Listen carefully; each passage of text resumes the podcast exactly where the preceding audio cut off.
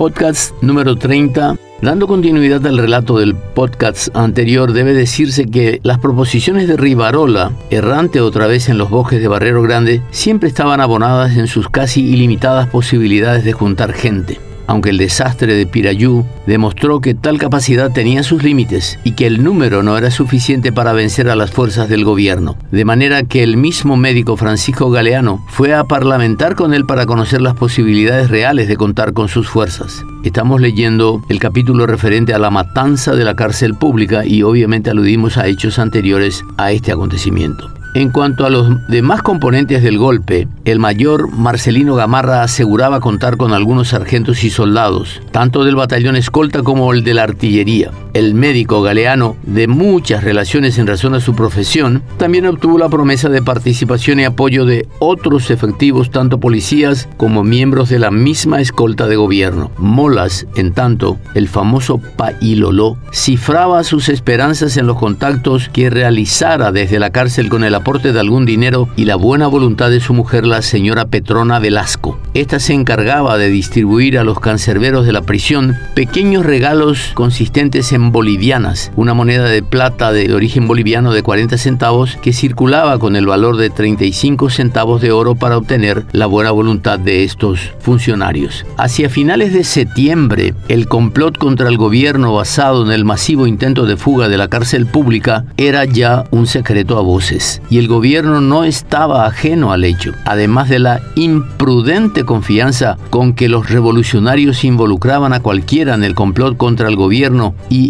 con el escape de la cárcel pública, el mismo gobierno instruía a algunos de sus operadores a prestarse al juego. Fue una de las razones por la que cada pensamiento de los rebeldes era conocido por las autoridades y aunque no lo fuera, los testigos que el gobierno llevaba a los tribunales juraban haber visto o escuchado cualquier cosa de los que ya habían sido condenados a la cárcel tras una reunión de ministros. ¿Hay acaso algo nuevo bajo el sol en nuestro, en nuestro país, en nuestra sociedad? Molas, el más confiado e impaciente, había resuelto no esperar la indecisión de sus compañeros. Él, más que ningún otro, intuía que preso se encontraba a merced de sus enemigos de afuera. En consecuencia, planeó una fuga para la madrugada del 17 de agosto, contando con la complicidad y la compañía de Pedro Medina, Alberto Ferreira, Antonio Parodi y Pedro Temístocles reos comunes ocupantes de una de las celdas sobre la calle Caapucú, en la actualidad Yegros, casi enfrente a la de Molas. La de este se encontraba en un cuerpo central del edificio en medio del patio, sin colindancia con el exterior. Fue la razón de una sociedad tan apresurada como imperfecta, pues el comandante Molas Pailoló estaba impedido de una salida directa a la calle. Para lograr la voluntad de los cuatro reos, Petrona Velasco les había entregado a cada uno uno la consabida libra esterlina con una barreta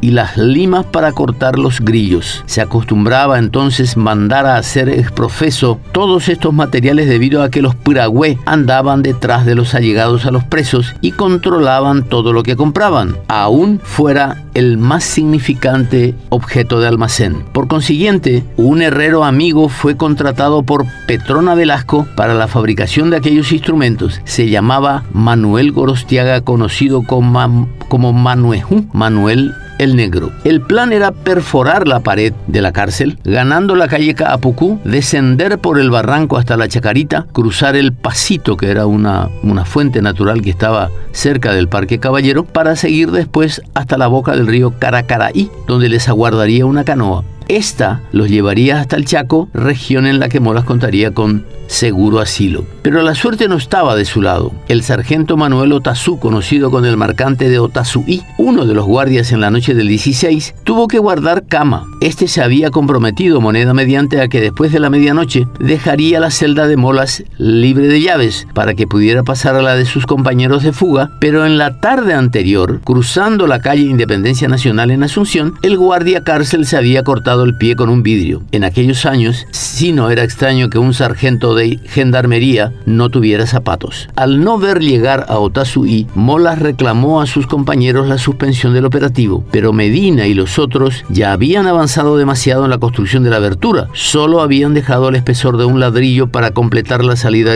al exterior. En el momento del escape, decidieron entonces partir sin molas. El 17 de mañana, el cabo llavero encontró una celda vacía. Indolente, dio el parte de fuga de cuatro presos, pero nadie se inquietó demasiado. Ninguno de los fugados era importante. Fracasado este intento, Mola se sumó con más impaciencia aún a las conversaciones que los demás seguían sosteniendo para el golpe y la fuga masiva. Las cosas se iban complicando. El 5 de septiembre apresaron por primera vez a Machaín tras el sorteo de jurados para el juicio a los responsables del atentado contra Gil. Se valieron de una excusa pueril como se valdrían de otra igual más tarde cuando ya las autoridades se habían percatado que el abogado era el epicentro de la conspiración. La primera fecha convenida para el escape fue la del 16 de octubre coincidente con la octava de vísperas por las fiestas de San Francisco, que estaba señalada para el 24 de octubre. Aunque la crónica señala la misma como coincidente con las despiertas realizadas en la casa de Mercedes Sion, esta residente en la Chacarita solía conmemorar no el día de San Francisco, sino el de la Virgen de la Merced el 24 de septiembre.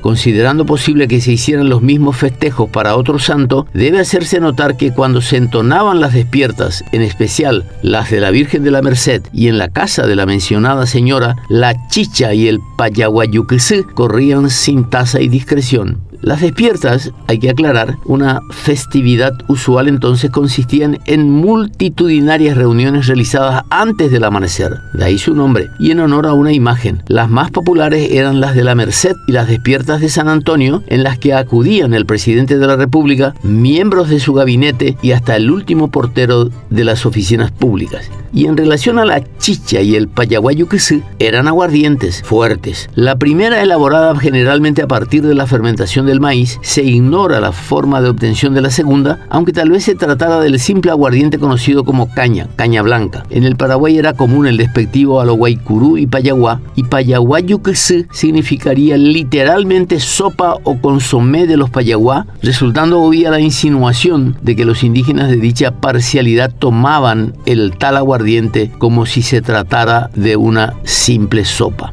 Además de otros entretenimientos para estas despiertas, es probable que se hubiera hecho tal elección por la facilidad que otorgaba la distensión de los controles. Pero Rivarola, Cirilo Antonio, del que se esperaban noticias, anunció de improviso que la fecha elegida no le dejaba tiempo para reunir a su gente y bajar hasta Asunción. Prometía el envío de 150 hombres con armas en vez de 60, pero era necesario postergar el golpe para el 16 de noviembre siguiente, pero pedía nada menos que un mes más ya no era posible. Los que menos dispuestos a esperar estaban eran los del gobierno. El 16 de octubre a la tarde fue decretada la prisión del médico Francisco Galeano, de los señores Miguel Carísimo, Juan Arroa, Simeón Sugasti, Octaviano Rivarola, Saturnino Aquino, Miguel Mesa y el capitán Juan Caballero, conocido con el sobrenombre de Arrecamboli, todos acusados de conspiración. Fueron presos igualmente los comisarios de policía Ramón Melgarejo y Vicente Otazú, además del sargento mayor Victoriano Escato, aunque este de pura fórmula, o tal vez para llevar hasta la misma prisión su misión de espionaje,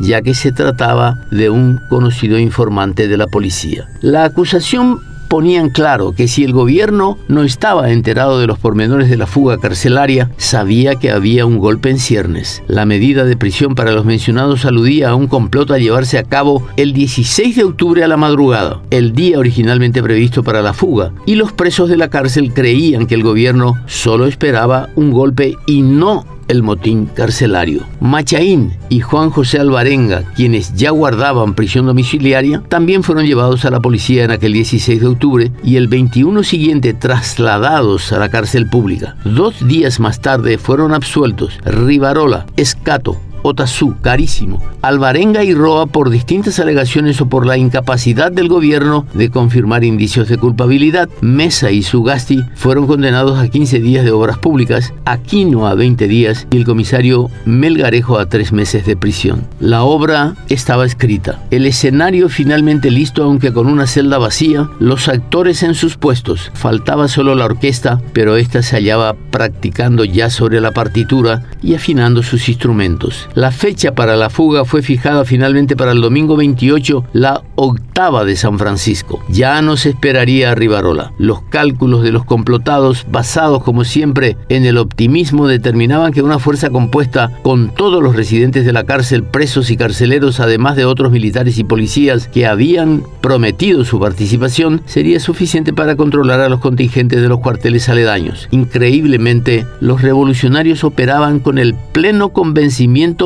de que todo sería una sorpresa. El enemigo, en tanto, estaba agazapado en las sombras, esperando. Una vez más también, la fecha del escape fue resuelta en coincidencia con una fiesta, la del Guaverá. Esta se realizaba todos los años en el Teatro Nacional, parte antigua del municipal hacia la Plaza de la Independencia, en homenaje a Chiquiña, pareja del general José Ignacio Genes. Chiquiña no tenía otro nombre conocido ni apellido alguno. Era una indígena, presumiblemente de la parcialidad toba, residente en la Villa del Pilar, pueblo natal de, de Genes. Muchos aseguraban que la mujer había vivido en Corrientes, comprada por una familia brasileña residente en la ciudad, y de allí huyó y se radicó en Pilar donde Genes la conoció. Chiquiña le habría brindado solícitos cuidados cuando aquel había caído gravemente enfermo. Genes tomó entonces a la mujer como compañera y ya instalado en Asunción inició la costumbre de ofrecerle una gran fiesta en cada primero de noviembre, día de todos los santos. Con el correr de los años, la celebración se convirtió en casi una fiesta nacional.